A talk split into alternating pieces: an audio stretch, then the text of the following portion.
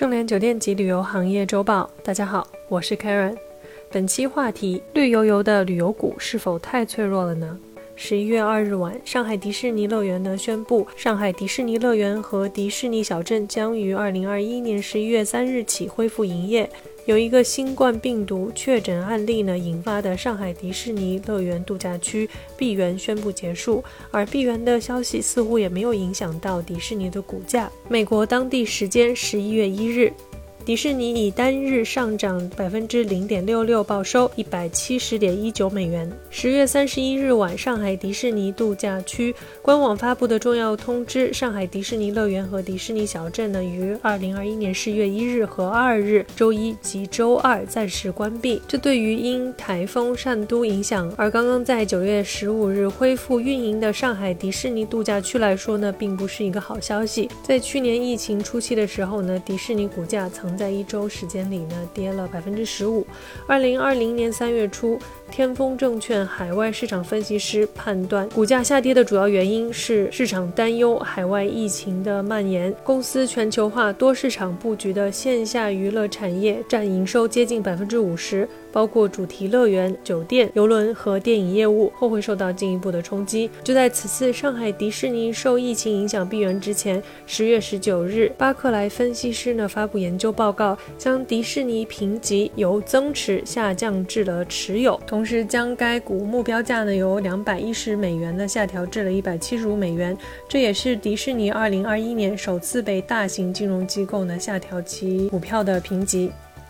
如果上海迪士尼的封园时间太久，势必将影响其今年的营业收入，从而影响到迪士尼的业绩。这对于刚被机构下调评级的迪士尼来说呢，无疑是雪上加霜。美国当地时间十一月一日。迪士尼以一百六十九点二一美元开盘，最高涨至了一百七十一点二五美元，随后开始下调，最终以单日上涨百分之零点六六报收一百七十点一九美元。幸运的是呢，十一月二日晚，上海迪士尼乐园度假区宣布，上海迪士尼小镇呢将于二零二一年十一月三日，也就是周三恢复运营。然而，上海迪士尼因疫情闭园的效应呢，也迅速蔓延到了 A 股市场。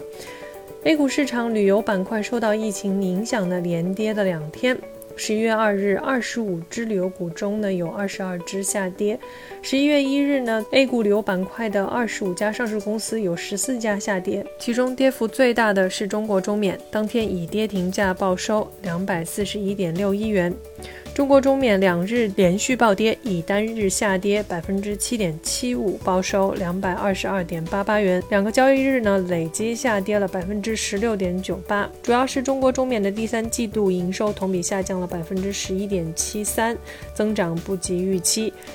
疫情的影响呢，导致海南地区第三季度进岛人次的下降，在一定程度上影响了中国中免的业绩。除去中国中免外，十一月二日，凯撒旅业下跌四点四七，报收七点零六元；张家界下跌百分之三点零一，报收四点八三元；桂林旅游下跌百分之二点六九，众信旅游下跌百分之二点二八，中青旅下跌百分之二点二三，报收九点六三元。据文旅部和中国旅游研究院统计数据呢，二零二零年国内旅游人次和收入分别同比减少了百分之五十二点一和百分之六十一点一，入境旅游人次和收入分别同比减少了百分之八十一点三和百分之八十七点一，出境旅游人次同比减少了百分之八十六点九。